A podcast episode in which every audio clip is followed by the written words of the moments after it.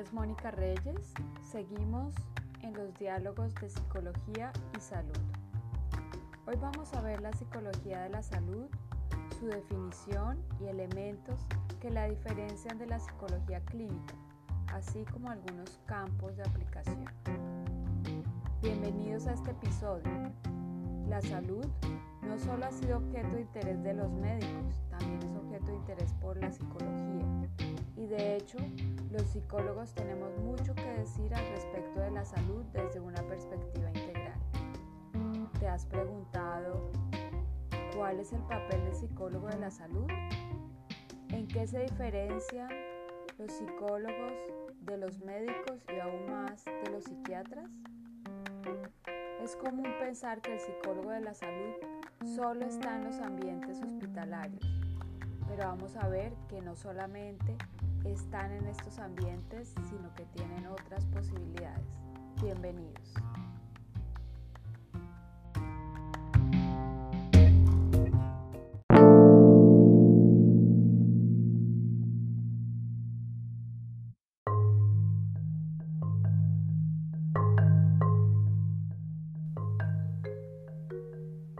Imagine la siguiente situación.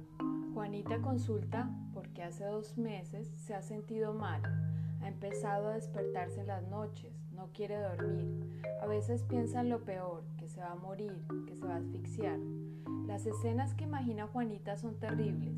Sumado a esto, desde que el gobierno decretó el confinamiento, Juanita piensa que puede morir por el virus COVID-19 en cualquier momento. La incertidumbre es grande. Ahora se ha vuelto más obsesiva con el aseo y con el cuidado en general.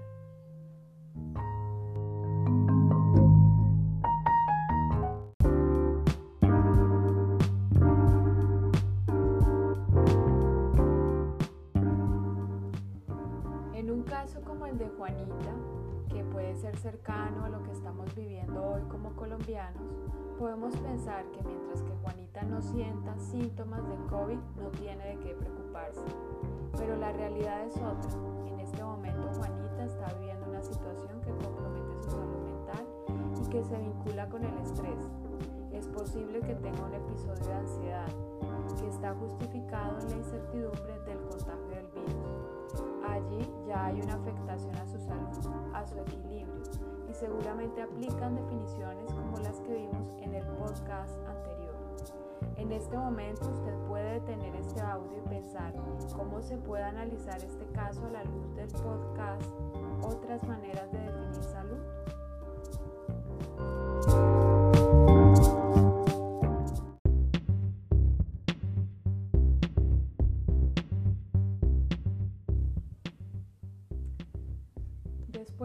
pausa para pensar en el caso de Juanita, allí es donde empezamos a pensar también en la definición de psicología de la salud. En general, la psicología de la salud es un campo reciente de aplicación de la psicología. Una de las definiciones más comunes de este campo fue dada por Matarazzo en el año de 1982. Para este autor, la psicología de la salud se dedica a el conjunto de contribuciones educativas, científicas y profesionales de la disciplina de la psicología a la promoción y mantenimiento de la salud, la prevención y el tratamiento de la enfermedad, identificando los correlatos etiológicos y diagnósticos de la salud, la enfermedad y las disfunciones relacionadas, el análisis y mejora del sistema sanitario, y formación de políticas sanitarias. En el caso de Juanita, el profesional desde la psicología de la salud se debe orientar a mantener su salud y a prevenir problemas futuros. Veamos un poco más en detalle lo que nos dice Matarazzo.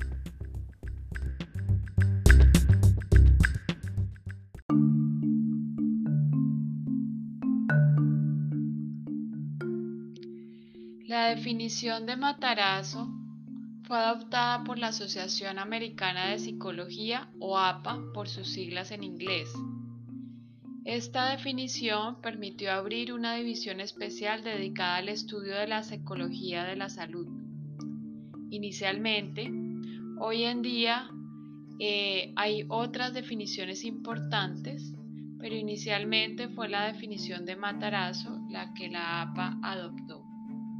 Esta definición invita a pensar en la psicología de la salud como un área aplicada de la psicología que contribuye a la mejora del sistema de salud, ayuda a identificar la causa de las enfermedades, se concentra en la educación para la salud desde una perspectiva científica y enfatiza que el centro de la acción del psicólogo de la salud está en la promoción y la prevención.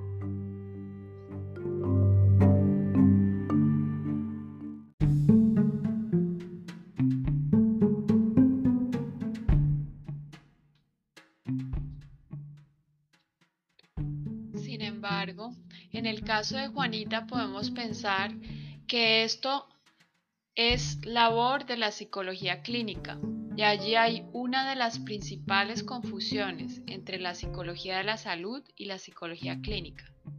¿Cuáles son las diferencias? ¿Juanita está trastornada? ¿Debe ir a un psiquiatra? Bueno, vamos por partes. Juanita sí tiene en este momento una dificultad para dormir para relajarse y se siente invadida por pensamientos terribles sobre su futuro. Podría ir al psiquiatra, quien le daría un medicamento para controlar la ansiedad. Para él la terapia farmacológica sería lo mejor, pues Juanita presenta un desbalance en algunos sistemas que regulan la ansiedad y el miedo. Lo que diría un psiquiatra sería hay que inhibir la aparición de síntomas ansiosos. Pero entonces al fin, ¿Qué debe hacer el psicólogo?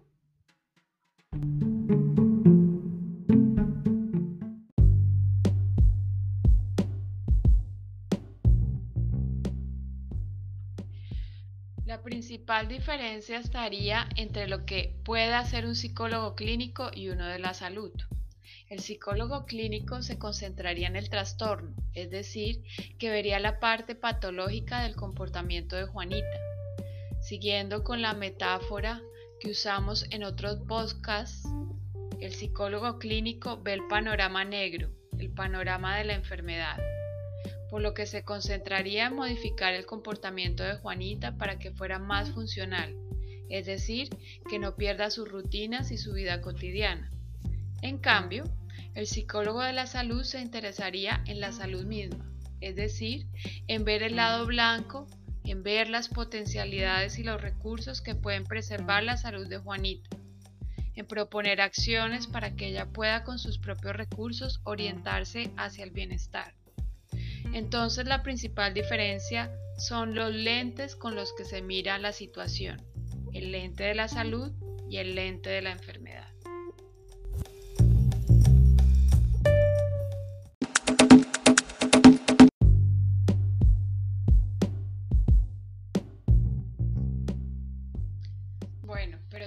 Que decir que al interior del campo de la psicología de la salud se puede hablar de la clínica, ya que de alguna manera los psicólogos de la salud también tienen que ver con la enfermedad.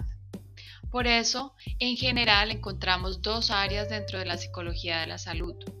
El área de la psicología clínica de la salud y el área de la psicología social de la salud. La psicología social de la salud se centra en aplicar los conocimientos y técnicas de la psicología social para comprender la salud, es decir, en explicar, por ejemplo, la manera en que un comportamiento se vincula con las normas sociales o el funcionamiento de un individuo en la sociedad a través del diseño de campañas de salud. Estudiar la conducta saludable en interacción con otros.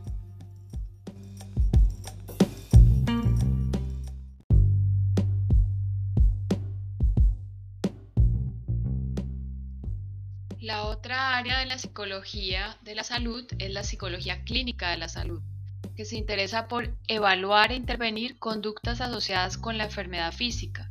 Se interesa entonces en el ajuste y la adaptación del individuo para lograr mantener su salud a través de ayudarle a manejar las crisis emocionales o entrenarlo en habilidades sociales.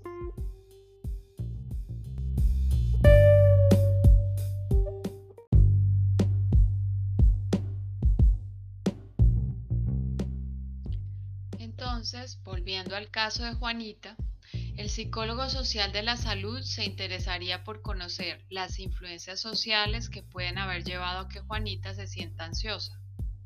Por ejemplo, la manera como otras personas pueden ayudar a, sentir, a sentirse mejor o la forma como los otros pueden influir positivamente en su comportamiento. Allí podemos llamar a los padres de Juanita, a la pareja de Juanita si la tiene, a sus amigos. Eso sería de interés del psicólogo social de la salud. Además, puede diseñar una intervención en la que los familiares cercanos apoyen a Juanita. En cambio, el psicólogo clínico de la salud miraría la manera en que Juanita puede recuperar su balance, su capacidad para responder al estrés. Se concentraría en sus habilidades de afrontamiento, por ejemplo, en sus habilidades para comunicar las emociones, entre otras cosas.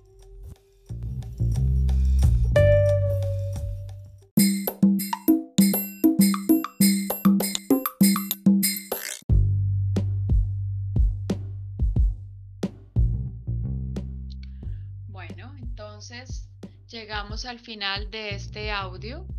Vimos el caso de Juanita, aprendimos en este podcast la definición más común de psicología de la salud y las diferencias entre psicología de la salud con psicología clínica, así como las dos principales áreas al interior de la psicología de la salud. Ahora los invito a pensar, ¿qué haría usted como psicólogo en el caso de Juanita? Lo que haría en este caso se parece a lo que hace un médico o un psiquiatra. Con esta pregunta dejo abierto el tema del siguiente podcast sobre las diferencias de la psicología de la salud con otros campos y los roles específicos del psicólogo. Por ahora nos podemos seguir cuestionando sobre este caso y dejar la pregunta para nosotros. ¿Cómo el confinamiento desafía la salud y a la psicología de la salud? Espero tu respuesta en clase.